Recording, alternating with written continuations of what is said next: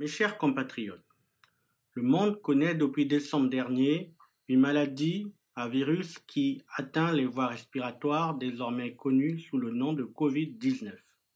Notre pays, la République du Congo, vient de connaître son premier cas.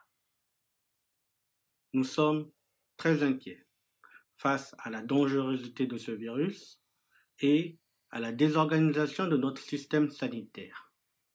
Mais l'heure n'est pas à la polémique. Toute épidémie nous ramène à notre sainte condition de mortel et appelle chacun d'entre nous à une humilité nécessaire à la prise en compte de la dangerosité et à la mise en œuvre des actions nécessaires à notre survie collective. Ce virus, notamment selon ce que les scientifiques nous en disent aujourd'hui, peut avoir plusieurs porteurs sains, c'est-à-dire des personnes affectées, mais qui ne présentent que très peu ou pas du tout de symptômes.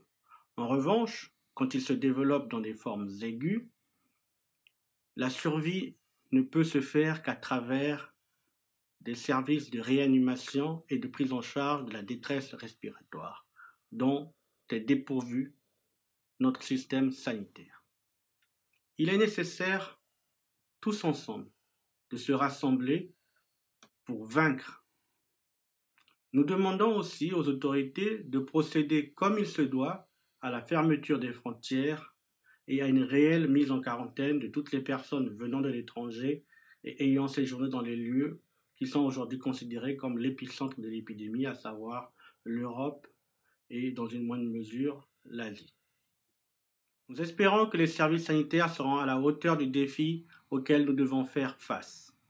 Pour les aider et pour les soutenir, chaque citoyen peut pratiquer les gestes de prévention nécessaires, à savoir éviter tout contact par la main, les salutations notamment, se tenir à un mètre de distance pour éviter les projections qui peuvent transporter le virus, se laver fréquemment les mains, notamment après être sorti. Et si on ressent des symptômes, se rapprocher des services compétents ou simplement commencer par se confiner et contacter les autorités compétentes en la matière. Il est du ressort de chacun aujourd'hui de faire en sorte que notre pays puisse s'en sortir malgré les faiblesses inhérentes à notre système politico-social.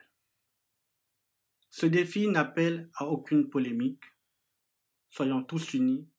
Vive la République du Congo et bonne chance à tous.